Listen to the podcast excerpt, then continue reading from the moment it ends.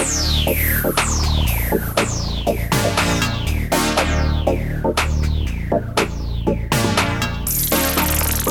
a todos, bienvenidos a Palomitas con Salsa, episodio número 16. Mi nombre es Deodaruto. Y yo soy Crisolis. Palomitas con Salsa es un podcast dedicado a los amantes del cine como tú y como yo. Platicamos de los más recientes estrenos del cine y de mucho más. Leo, ¿cómo estás el día de hoy? Muy bien, eh, de regreso. Hemos estado bastante ocupados últimamente con varios proyectos que traemos. Estamos aprendiendo un nuevo idioma, eh, pero nos hemos dado un poco de tiempo también para ver algunos programas en televisión. Eh, un par de veces hemos ido ya al, cine y tenemos un par de películas aquí que platicar con ustedes. Y creo que tú has visto algunas series que ni siquiera yo he tenido chance en Netflix. Eh, ¿Tienes algo que comentar de ellas o algo así? Así es. Eh, la última eh, serie que vi, que es una que es prácticamente nueva, es una que se llama What If. Y es una serie que en la que sale René Selwer. Selwer, no, la verdad no sé cómo pronunciar el, el apellido. Pero es una serie como de misterio. Eh, pues sí, es una de, misterio como thriller, así como que tiene como que intentando identificar el, problema durante toda la, la, temporada, porque hasta ahorita solamente salió la primera. Y pues tiene un principio bastante interesante, pero conforme va avanzando los capítulos y la historia, la verdad como se desmorona. Como que no te atrapó tanto. ¿O sí la terminaste de ver? Sí la terminé de ver porque, como les digo, o sea, quiere saber cuál es como el, el meollo del asunto. Pero sí se va desmoronando. Al final todo queda de una forma que mm, cero creíble. Pero bueno, la terminé de ver. pues este, yo creo que entré al cuarto un par de veces cuando la estabas viendo y lo único que tengo que comentar de esa serie, que obviamente pues no entiendo la trama ni nada, es que ella ya no es ella. Con después de las cirugías cambió demasiado. Me costó, bueno, así como que de repente decía, ay, esa como que se me hace familiar o algo su rostro, pero ya hasta después de un par de veces dije, se me hace que es esta mona que se operó toda y que dejó de ser la que era y que ya no parece Bridget Jones. y cuando lo googleé, obviamente ya vi que sí era ella, René Zellweger. Y, y dije, wow, qué rara se ve, qué diferente se ve. A mí esta se me hizo que se ve medio vieja, no sé si es por el papel, como que juega un papel ya de señora acá muy poderosa y pues sí, o sea, sí juega un papel de mujer ejecutiva millonaria. Creo que de los papeles que ha hecho, este es como que de, de creo que es de los pocos así como de este estilo, porque la mayoría de las veces eh, yo en las películas en las que recuerdo ya es como eh, comedias románticas o en la de Chicago, pero como que un papel como este no, como de este estilo nunca la había visto. Sí, se ve que es algo como un poco diferente y pues está bien que se esté moviendo a otro a otro sector, digamos, de la profesión. sí, o sea, está esto está bien, pero creo que en la en la serie, o sea, te la en, en el como en el póster que ponen en, en, Netflix, en la imagen es ella nada más, o sea, eh, y con el título del, de la serie, pero en realidad ella en la serie, o sea, sí es la protagonista, pero no, no lleva como ese peso tan fuerte como lo llevan otros personajes. Entonces como que ahí también eh, te, te, venden que ella es así como que la, la de las principales. O sea que sí lo es, pero no, no, no gira todo, todo, todo, todo en torno a ella. O sea, hay otros personajes que ellos son menos conocidos que en los que se apoya mucho la historia de ella. Muy bien, pues esa es una de las cosas que hemos estado viendo. Eh, empezamos a ver también finalmente nos dimos un, un tiempito para ver la de Chernobyl y bueno, pues ya estaremos platicando de eso cuando la terminemos. Vamos un poco atrasados, pero, pero ahí vamos, ahí vamos. Este, en una de esas eh, aparece un, episodio ahí que platiquemos específicamente de Chernobyl. Sí, porque eh, se ha escuchado muy buenos comentarios, ¿no? El episodio uno es muy impactante. Yo lo puse sin decirle a Chris qué era y lo empezamos a ver y dijo, ¿qué es esto? Y ya luego como que fue entendiendo qué era y, y sí, estuvo padre ver la, la reacción. Sí, porque está como muy cruda, pero como la verdad yo de Chernobyl pues o sea sabía lo que o sea lo que había pasado pero como, como muy por encimita y la verdad nunca me había puesto a pensar eh, o sea como que qué lo había ocasionado eh, todo el efecto que tuvo las consecuencias que tuvo un evento como este. Entonces eh, en el primer capítulo o sea, a mí me gusta mucho por eso ver series o ver películas porque eh, me dan así como un pretexto para ponerme a investigar al respecto. Entonces, eh, este de Chernobyl, pues terminé de ver el primer episodio y me puse a leer así como de cuándo había pasado, en, en dónde pasó y por qué pasó. Entonces, como que este tipo de series a mí me gustan porque me, me quedan, me hacen que me quede con un aprendizaje. Entonces, eso está padre. ¿Alguna otra cosa que hayamos estado viendo? Ah, pues también vimos otra serie en Netflix, una que se llama Dead to Me, que esa está tan... creo que esta serie me gustó, me gustó más que la de What If, porque esta también es de misterio, así como que me gustan mucho esas series que... Por lo visto es el misterio. sí, pero me gustan así que, que todo eh, la temporada se trata de descubrir el misterio final. O sea, no, no me gusta así de que cada capítulo ya se vaya resolviendo. Digo que esas también son entretenidas, pero estas como que van construyendo la historia para que te enganches y te quedes súper picado y quieras saber el final. Entonces esta serie también es así de, de misterio.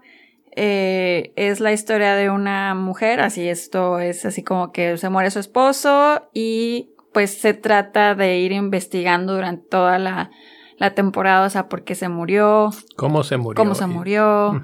Entonces van apareciendo diferentes personajes a lo largo de la serie em, que tienen una función bastante eh, peculiar cada uno. Entonces, eh, me gustó esa bastante, de hecho. Está buena, de hecho está bien calificada en, eh, en, el IMBD, tiene 8.2 estrellas de 10, entonces Ahí yo empecé a ver como dos, tres capítulos y después me dijeron quítate que ahí te voy.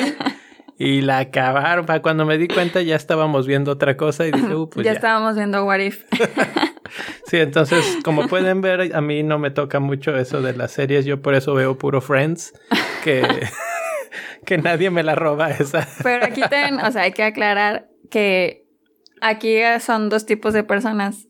A mí me gusta mucho el Bing binge watching. Binge watching, o sea, de que ver todo, o sea, yo podría ver las, o sea, esa es una serie de ocho temporadas. Yo me podría sentar un fin de semana a ver dos o tres así, de verdad, sin parar. A mí así me gusta ese estilo mucho. Este, este es un buen tema, así como para, para preguntar hacia la audiencia. ¿Qué tipo de persona eres? Como Chris, que es súper, súper binge watcher o como yo que prefiero irme las guardando y saboreando y ver. Pero saboreando, o sea, de que se va. Por ejemplo, por eso a mí me gustaba mucho Game of Thrones, que te lo daban así cada domingo y sabías y, te, y que te creaba esa situación de que el domingo va a llegar. No que si Game of Thrones se lo hubieran dado a Chris todo en Netflix, lo hubiera acabado en cinco minutos y hubiera perdido todo el todo el asunto ese de la plática post episodio porque ya no vas al mismo ritmo que los demás. Entonces, bueno, pero esa es probablemente una plática más larga para otra ocasión.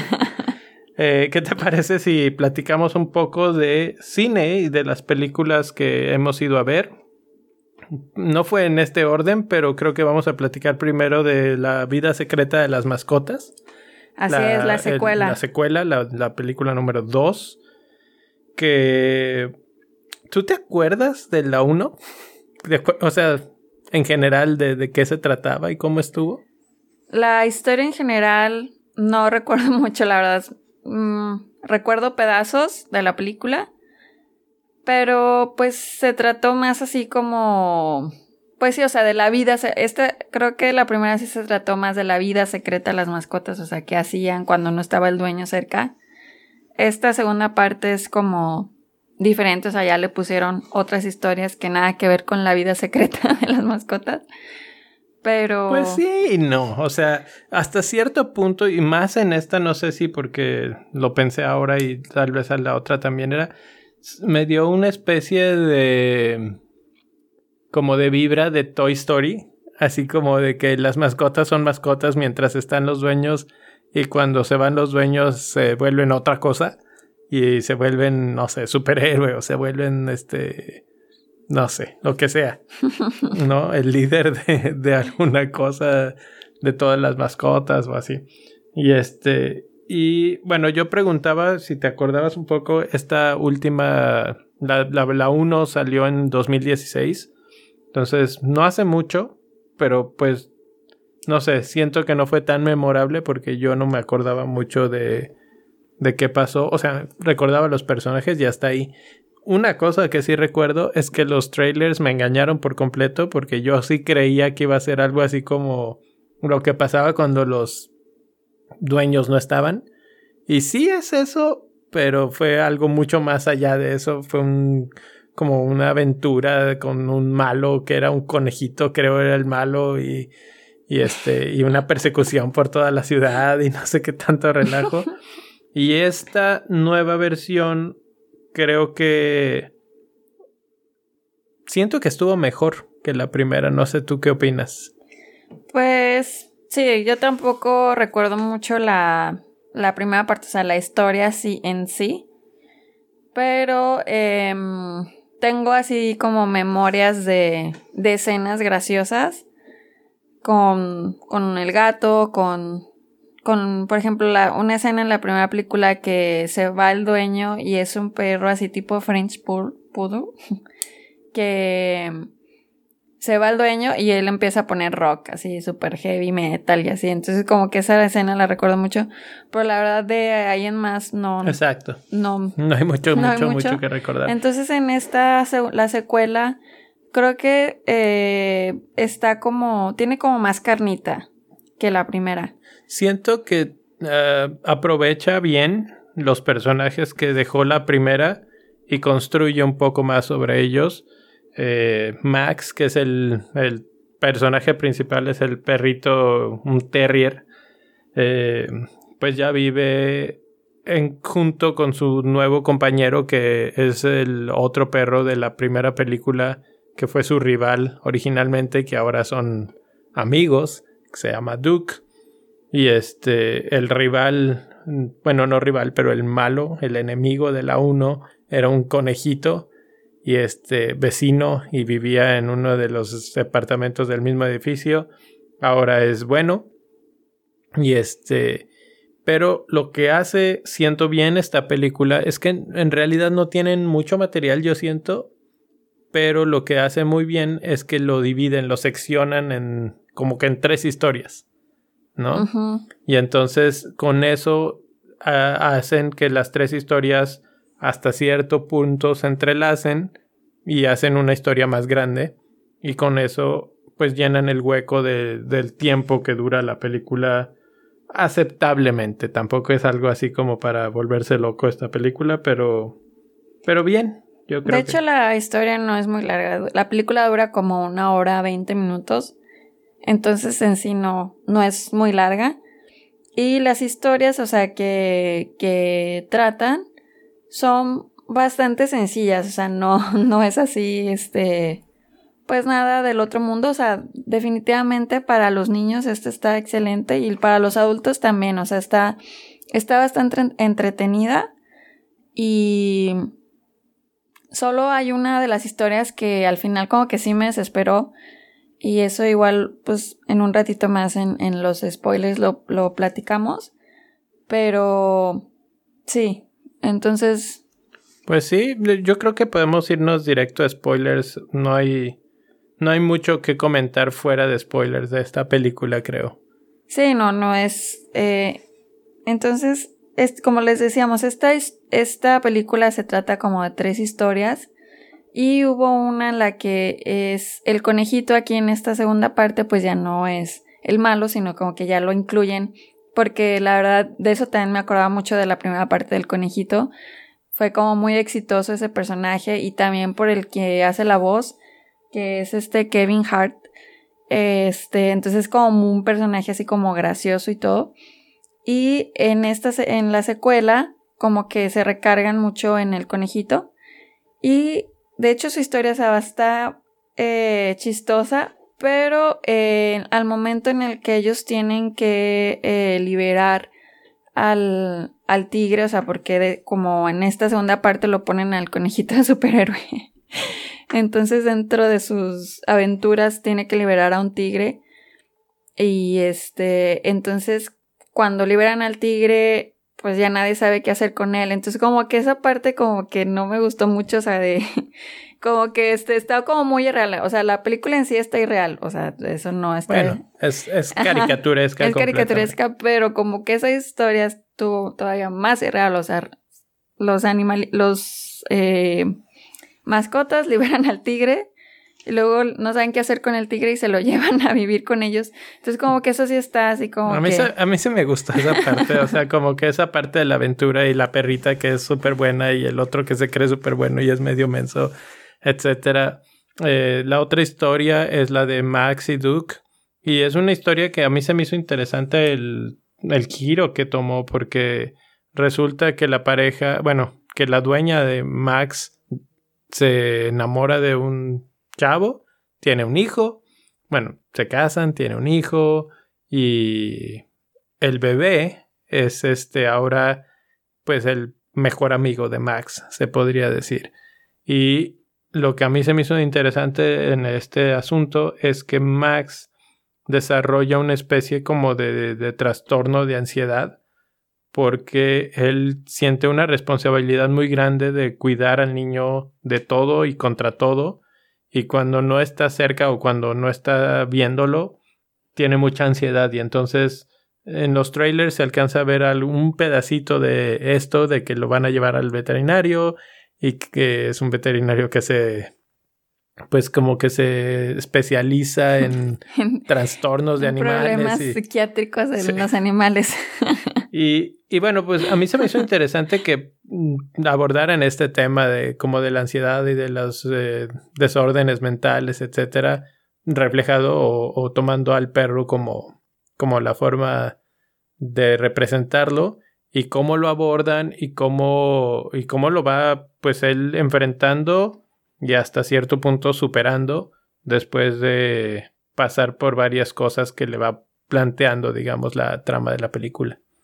Así es, y a mí también me, gustó que hayan tratado ese tema y eh, obviamente tiene a, a ese instructor que lo hace reflexionar en que no debe de sentir miedo, en que debe de afrontar aquello a lo que le teme. Entonces ese amigo, eh, ese, es, ese es nuevo en esta secuela y se llama Rooster, el, el creo que, es, un pastor alemán. Que se podría decir que es el más, el más importante nuevo personaje de esta, de esta nueva película, que es la voz de Harrison Ford.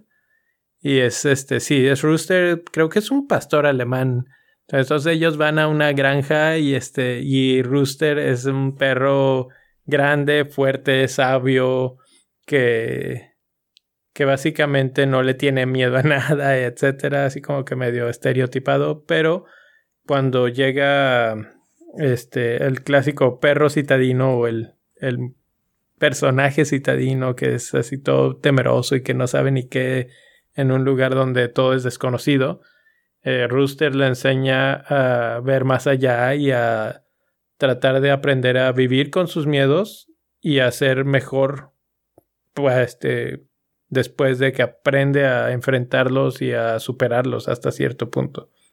Así es, entonces ese, ese personaje estuvo, estuvo padre, estuvo así porque al, al, principio como que se ve todo rudo, todo acá de que no, no quiero tener amigos y al final termina queriendo mucho a Max.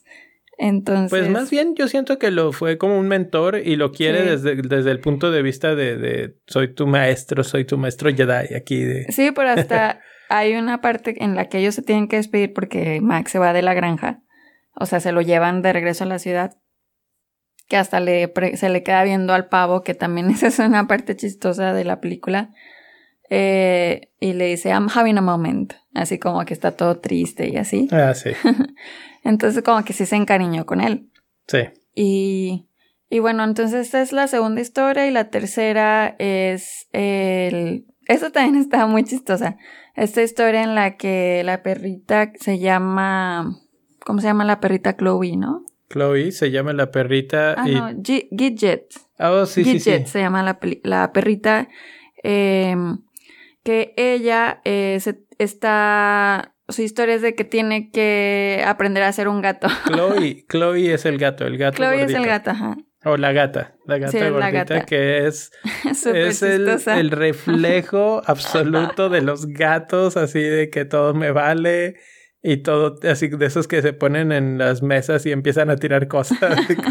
esa gatita es muy buena. Sí. Y su misión es entrenar a, a, Gidget para que se haga gato. Entonces es muy gracioso así cuando le dice que eh, los gatos caen con, sí, o sea, si caen de un lugar muy alto, tienen que caer con en las patas, no tienen que caer todos desparramados como caen los perros. Entonces, la verdad esa parte fue de las mejores. A mí me gustó mucho. Ese montaje del entrenamiento, y ahí está una vez más mi problema con los spoilers, digo, con los trailers.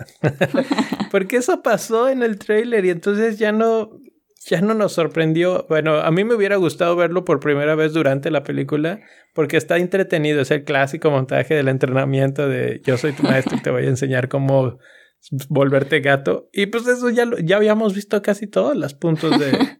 Pero la verdad, yo no tengo problema con los trailers porque... O sea, hay unos de verdad que sí están así, que te dicen toda la película, pero la mayoría te ponen una probadita de la escena. O sea, no ves toda la escena. Pues aquí vimos todo el entrenamiento del gato en el... No, no todo. Pues el 90%. No. Pero bueno, lo demás te lo volvieron a presentar y eso era nuevo, entonces. Pero bueno, el caso es que sí le enseña a ser un gato y es eh, triunfa en su misión de, Obviamente. sí, obviamente. No, pero además triunfa de maneras que no les voy a dar el spoiler aquí, ni siquiera porque ya estamos en spoilers, pero si la van y la ven está divertida la forma en la que, en la que lo logra hacer. Este, sobre todo me recordó mucho cómo yo jugaba con mi perro Filemón. porque hacía lo mismo que todos los gatos hicieron, entonces... Pero bueno, en, general está bien, está entretenida, está graciosa. O sea, sí hubo chistes así que me hicieron reír en lo personal. Entonces, em, está bien. ¿Calificación? Vayan a verla. Le doy tres estrellas. Tres estrellas, me parece que yo también le voy a dar tres estrellas. Es justo, está entre el bien y el mal, no está ni muy buena ni muy mala. Está buena para pasar el rato, comerte unas palomitas con salsa y disfrutar un ratito. No está ni siquiera muy larga, entonces está bien. Sí, está bastante bien para un día que no tienen nada que hacer y no saben qué hacer, pues pueden ir al cine y ver La vida secreta de las mascotas 2. Muy bien. Con eso vamos a dar paso a la segunda película, que de hecho fue la primera que vimos, que es una película de poco presupuesto, se podría decir. Es una película independiente que se llama Book Smart. Es el debut como directora de Olivia Wilde y en el que los protagonistas son dos muchachas, Caitlin Dever y Vinnie Feldstein. Eh, las dos muy buenas. Hemos visto un par de entrevistas en las que platican un poco de cómo se desarrolló la idea de la película y básicamente ellas eran el personaje o sea, escribieron el guion directamente pensando sobre todo en Vinnie. Ella estaba decididamente eh, hecho para ella el personaje. Cuando se lo presentaron a ella, ella leyó el rol y dijo, me encanta, lo voy a hacer. Y entonces pues todo salió muy bien. Pero...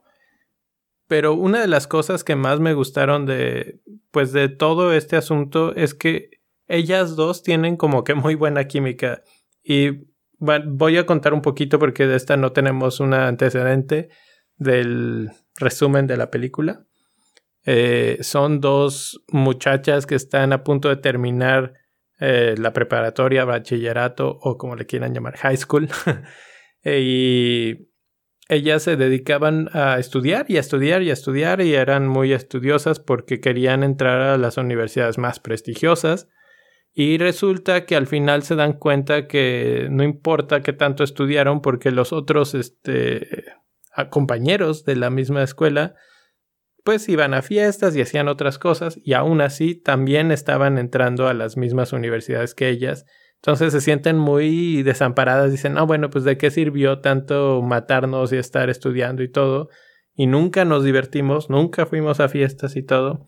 Y tienen una, eh, pues un momento en el que sobre todo Vinny, que su personaje se llama Molly, que dice vamos a cambiar eso y hoy, una noche antes del día de la graduación, vamos a ir a la fiesta que está en la casa de fulanito y vamos a divertirnos como nunca lo hicimos en el high school. Entonces, pues de eso se trata la película básicamente, de, esa aventura de ir a la fiesta y de cómo, cómo lo disfrutan y las cosas que les pasa en el transcurso.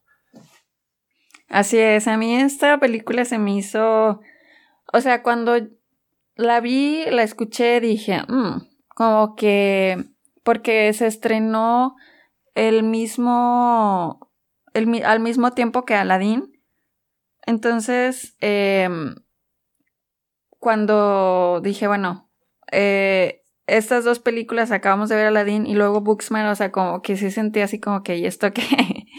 o sea, de ver una película como que muy conocida, muy eh, así familiar para mí después ver esto sí fue como que, para empezar, o sea, las, los, las protagonistas, que es Caitlin Dever y Vinnie Feldstein, eh, pues así como que decía, ¿quiénes son ellas? O sea, no, no las identificaba bien. Solamente a, a Vinnie, que ella salió en la de Lady Bird, pero como que sentía que la había visto, pero no sabía dónde. Entonces, para empezar desde ahí, como que no, no reconocí muy bien a las protagonistas. Pero la verdad es que es una historia que me gustó bastante. Eh, se siente como que súper fresca, súper auténtica. Una película que cuando salí de ahí dije, ay, me acordé de todo lo que, lo que ya, o sea, de mis amigos de la preparatoria o de la high school.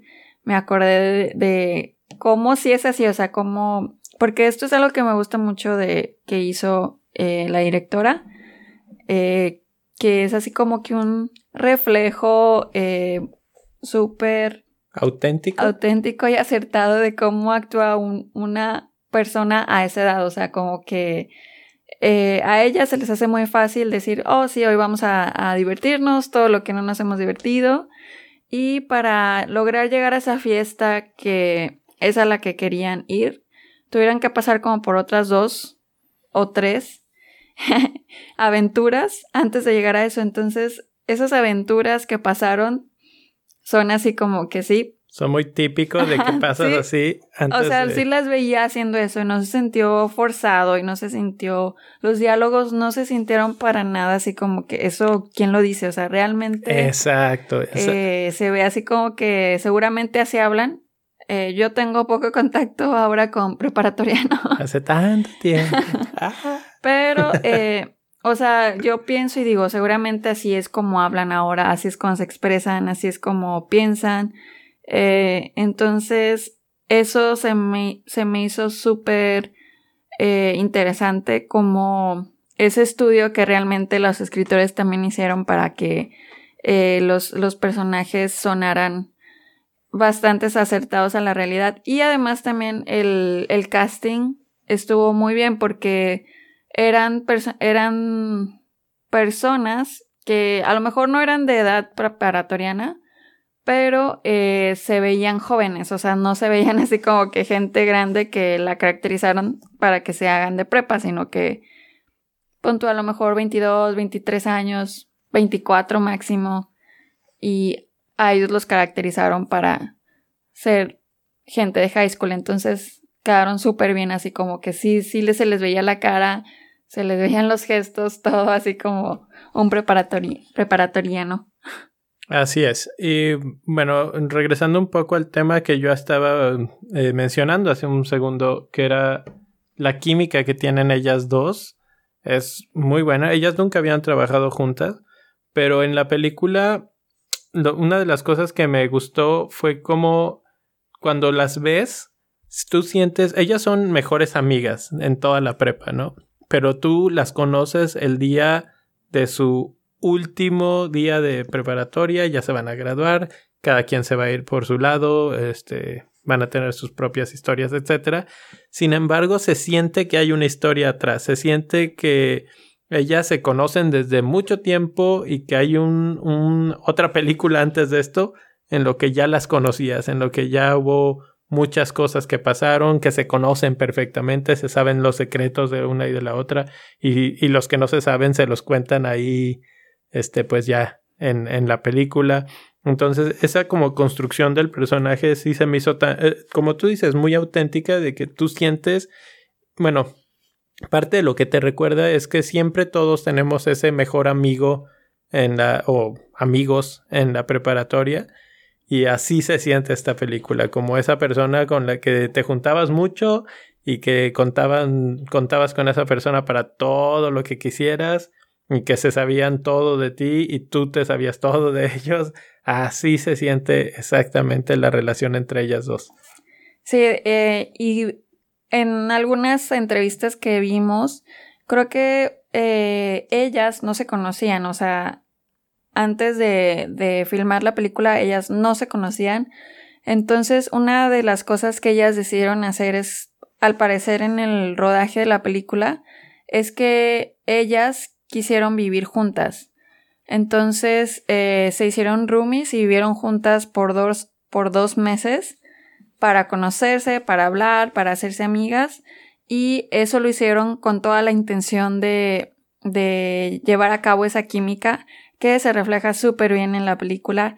Entonces yo creo que este también, eso es una de las partes del éxito también de esta película, que esa relación se siente bastante fluida y así como que realmente así es como, como te llevas con tu mejor amigo de la preparatoria, o sea, que, que se te ocurren las loqueras y eh, siempre está el que te sigue, o al revés, ¿verdad? Entonces. Pues sí, eh, uno escucha, uno escucha al otro y de repente a uno se le ocurre una cosa, al otro va y, y, viceversa. Sí, pero eh, eso de que no hay como ese filtro de decir, no, pero es que si pasa esto, o sea, eso es por la misma mentalidad de que tienes esa de que no, no ves así como que las consecuencias de lo que puedas hacer. Entonces eso está... No, y es parte de lo que hace esta película también muy bien, que pues refleja muy bien que en la preparatoria es la parte de la vida en la que como que más libre eres, que todo lo que quieres hacer de repente es demasiado sencillo empezarlo a hacerlo que si no que vámonos hoy de fiesta por toda la noche o no y en ese tiempo todavía tus responsabilidades no son tan grandes este tienes mucha flexibilidad etcétera y entonces lo hace también muy bien la película al reflejar eso. Y no solo con ellas dos sino con los otros personajes que están alrededor que que son bastantes y son bastante variados también eso también se me hizo atinado, interesante, que el casting fue pues bastante diverso, diría yo, en todos los sentidos, tanto racial como incluso sexualmente. Eh, hubo de un poquito de todo y yo creo que hubo buena representación para los, los tipos de preparatoria o high schools que estamos viendo, viviendo en 2019. Entonces, eso es lo que hace que esta película se sienta muy 2019. Sí, porque trata temas así que están bastante eh, comunes en la actualidad, que es eh, la orientación sexual, el, pues sí, más que nada, o sea, la orientación sexual y el uso de las drogas. Eh, básicamente esos son así como que los dos eh, ejes así como que principales que trata. Pero, también el noviazgo. Sí, bueno, el noviazgo, o sea, pero me refiero como que temas así como comunes que están así como ahorita, así de... Sí, sí, sí, temas más grandes, pues los aborda y los aborda de una manera que no parece un tabú. Exactamente, y lo hace así como cero forzado, o sea, se siente así como que va como muy ligerito, no te, no es como otras películas, otras series, por ejemplo, yo pienso en la serie de la Casa de las Flores, que eso también fue una serie que trató, abordó temas de orientación sexual, eh, transexual, eh, cambiarse de género, eh, drogas, etcétera. Pero como que comparado con esta película, La Casa de las Flores se sentía así como que súper forzado de que tengo que hablar de esto porque esto es lo que está ahorita. Eh, sí, así como porque es parte de lo que se tiene que hablar en el, en el, momento. Y esta. Y esta no. No. Entonces eso me gustó mucho, o que no te lo pone así como que eh, tengo que hablar de esto, sino hablo de esto porque así es como está la situación y lo, la forma en la que lo habla es como forma muy relajada, muy... ¿Sabes qué es lo que siento? Que las, esos temas no se sienten como la gran revelación, así de, ah, fulanito es gay, o ah, este está drogándose, o alguna cosa así, sino que pasa de una manera muy orgánica, de una manera así como que, pues sí, o sea, y ya, ¿se me explico?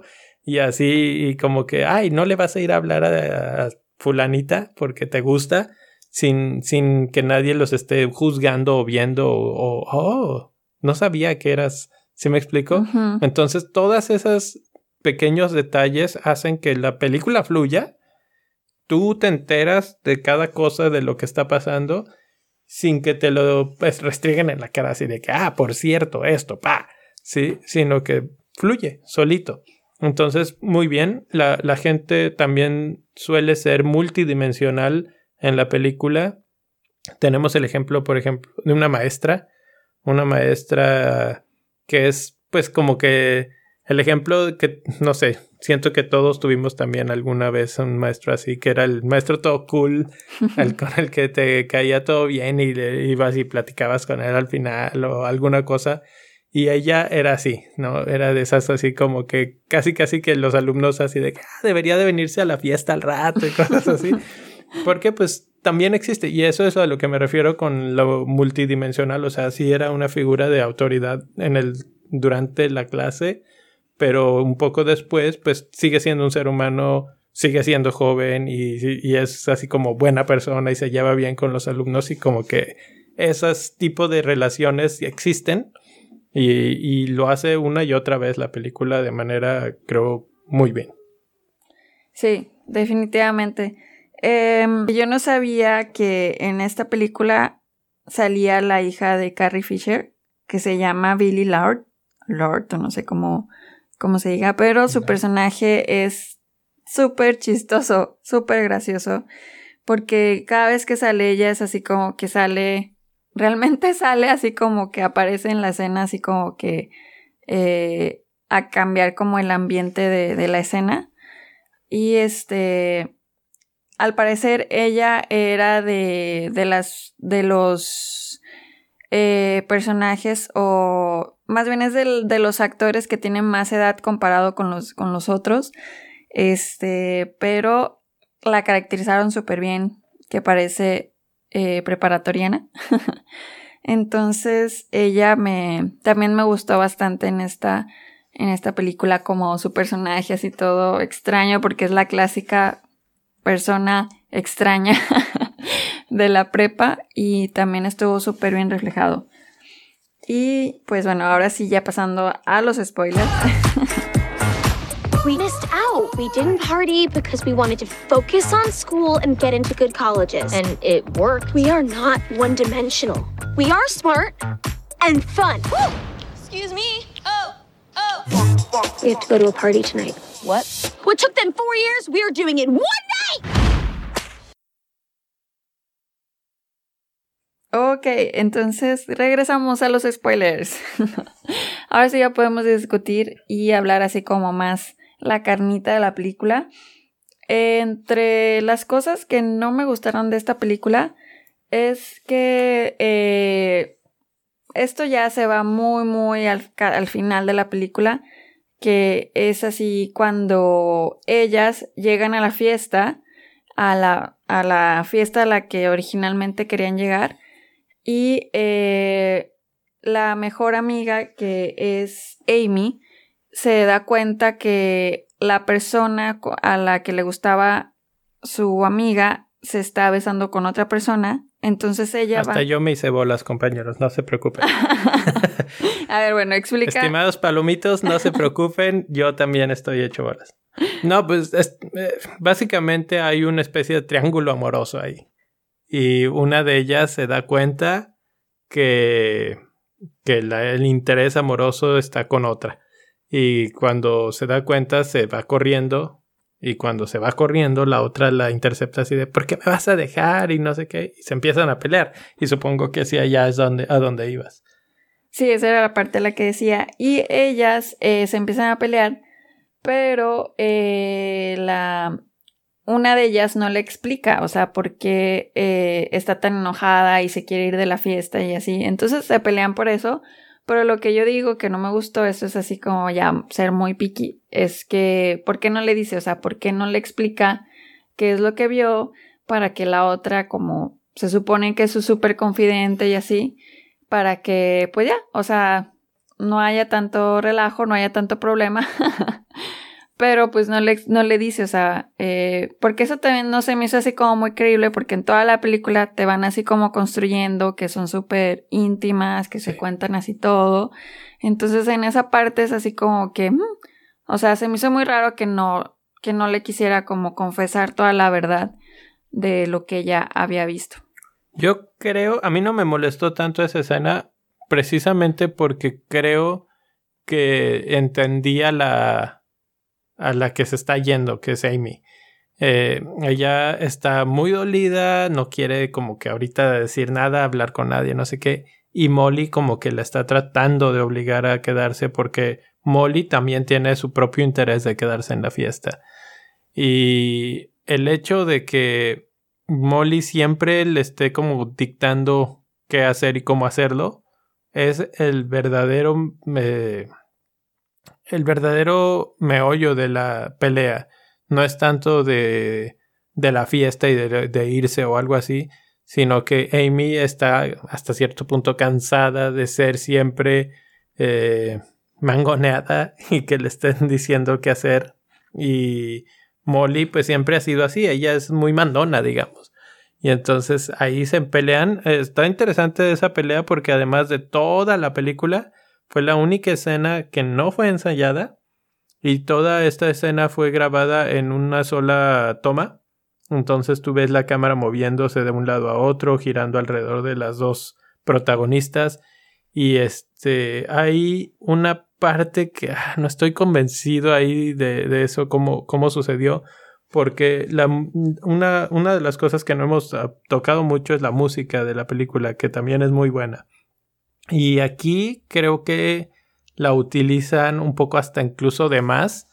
Eh, lo que hacen es que está la música de fondo, están discutiendo y la música va subiendo de tono hasta que hay un punto en el que ella su voz ya no se oye, es este pues está completamente muda y nada más las estás viendo discutir y la música es la que básicamente toma, eh, el control de la escena y pues tú ves todo el alrededor, las reacciones, algo que también es muy, muy de ahora, que todo el mundo está grabando con su teléfono, etcétera, este, para luego subirlo, el video así del gran pleito y no sé qué. Entonces, eh, esa escena es una de las escenas cumbre clímax, yo creo, de, de toda la película. Puede, como a ti, no gustarte. A mí no se me hizo tan mala, creo que tiene sus problemillas. No, o sea, no es que no me guste la pelea. No me gustó que no le dijera. O sea, pues como que no le vi ningún caso, no decirle. O sea, como que no está bien justificado que no le dijera. Pero me imagino que también era para poner más tensión a, a la trama de la película. Sí. Porque si le hubiera dicho, pues ya se hubiera acabado. Ahí el, el, o sea, el problema que había. Entonces, em, pero la verdad es que eso es, esto es siendo ya muy así como especialito, o sea, porque en general, o sea, no, no le veo así como alguna otra cosa que diga, ay, es que le faltó eh, la música, o le faltó en los, guiones, o le faltó porque inclusive la producción, las tomas, todo está así súper bien hecho. O sea, de verdad que no le veo así como otra cosa que, que sea como una crítica más grande o de las que comúnmente hay en las películas. No se sintió rápida, se sintió ah, bastante pues fluida y no se sintió eh, forzada en ningún momento. Y pues sí, o sea, eh, me hizo reír, o sea, tiene, tiene todo, la verdad, esta película bastante, bastante bien y ha ganado bastantes premios también. Entonces, pues mucha esta gente... es una gran sorpresa esta película porque yo no me la esperaba, yo no... Mucha gente está diciendo que esta va a terminar siendo de esas películas como especie de culto porque, bueno, uno está siendo ignorada por muchísima gente de eso de que, ah, sí, Booksmart, whatever. Pero, pues los que la hemos visto, yo no he platicado con nadie que la haya visto que diga que está mala. Todo el mundo le está gustando. De hecho, incluso así rápidamente chequeando en IMBD tiene 7.5 de 10 estrellas y en Rotten Tomatoes tiene 97% de calificación. Entonces, pues está, está bastante bien la película, eh, considerando que es el debut de Olivia Wilde como directora, creo que fue un debut bastante sólido.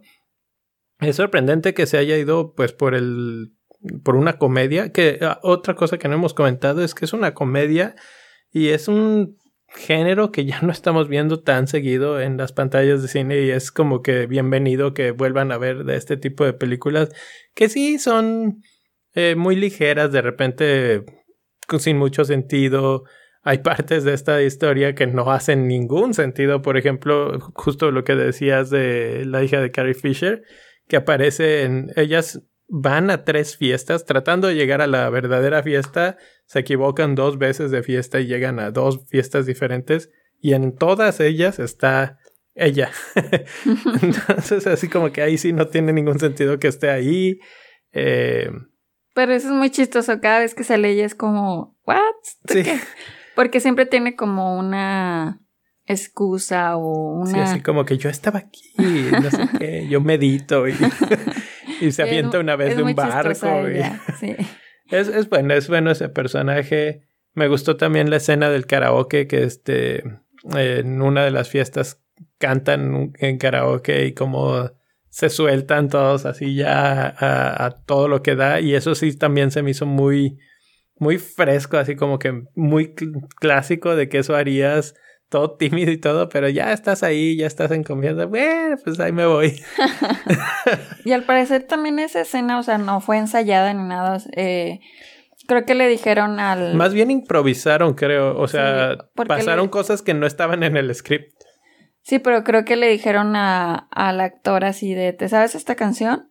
Eh, creo que sí, la he escuchado así. Ah, bueno, tienes que cantar esa. La vas a cantar al ratito en la escena y el otro así de ¡ah! Entonces sí fue como mucha improvisación y, y ok. Entonces también eso se refleja en, en esa escena y está bastante graciosa y pues súper bien. El final de la película creo que eso fue lo que le bajó estrellas a esta película porque el final estuvo, ese sí para que veas se sintió forzado el final. Los últimos 10 minutos de la película se sintieron así de... Mm, así como que ahora qué hacemos con esto. Ah, sí, el, final final, la graduación, digamos, sí se sale completamente de la realidad, ya es una, es una fantasía. Eh, y ya al final como que pues tenemos que hacer algo con esto y vamos a cerrarlo así. Bueno, ya. Bye, qué bueno que disfrutaron y... ese, se sintió forzado. Entonces yo creo por esa razón es por lo que yo no le doy las cinco estrellas. Pero en general, súper bien, súper recomendada. y es algo como diferente, fresco a lo que hemos estado últimamente viendo. Puros remakes de Disney. Puros remakes. Este es el. Bueno, pues acabamos de hablar de la vida secreta de las mascotas. Sí. Dos. Exacto. La anterior fue Aladdin, que es un remake. Eh, próximamente veremos eh, Toy Story 4, que pues también es, la cuarta. La cuarta. y así nos vamos, así nos vamos a ir todo el verano. Ya vimos Endgame, que es la número 200.000 de las de Marvel y así. Entonces, e, este es una ente que está ahí solito en el universo de, de mundo de remakes y de secuelas, etcétera, que, que se agradece y que está, está bien. Y con eso, pues yo creo que podemos dar una calificación veredicto final. yo le doy cuatro estrellas. Híjole, un, un, un, día de estos voy a dar yo primero porque siempre van a decir que yo te copio. Pero pues yo sí también. Me copias. No, no, yo también le voy a dar cuatro estrellas. Me gustó, está entretenida, está bien hecha, la música me gustó, etcétera. No, no le veo muchos problemas que sí los tiene, como ya mencionamos hace unos segundos. Pero cuatro estrellas sólidamente. Si todavía está por ahí en sus cines, vayan a verla. No nos... sabemos cómo le pusieron en español, la pues verdad. Creo la que Booksmart. Yo, yo, la busqué también y sí. no encuentro ningún uh -huh. lado que no se llame Booksmart. Entonces, así, así búsquenla por lo pronto. Sí, pero vayan a verla, esta de verdad les va a gustar. Y si son de mi edad, eh, se van a acordar de la época de la prepa. Y pues eso es todo lo que tenemos por hoy. No olviden suscribirse al podcast. Nos pueden encontrar en todas las plataformas, en iTunes, en Google Play, Spotify, obviamente en nuestra casa donde están los podcasts de SoundCloud, en todas sus apps de podcast favoritas. Y acuérdense de escribirnos, de mandarnos lo que piensan, lo que, lo, o películas que hayan visto y que nos recomiendan. Eh, nos pueden seguir por Instagram como palomitas C salsa o en Twitter como salsa palomitas. Ya saben, ahí estamos esperando sus dudas, sus comentarios. Nos encantaría oír de ustedes. Ya se vienen nuevas. Eh, tenemos en la lista de espera probablemente este fin de semana Rocketman. Así que es. nada más así como pre-spoiler para ir preparándome. La he pasado cantando puras canciones de Elton John toda la semana. y Chris está de testigo. Así es. Entonces. Porque él no sabía No, eh, no, no. varias Eh, de las canciones de Elton John. Spoiler, spoiler. No, sí sabía. Pero, No. pero de eso se los vamos a dejar así como para que vayan, regresen la semana que entra a escuchar la verdadera historia de cómo está y la historia de la película que por lo visto le está yendo bien y que no está nada mal. Entonces vamos a ver si es cierto y nos vemos la semana que entra. Ah.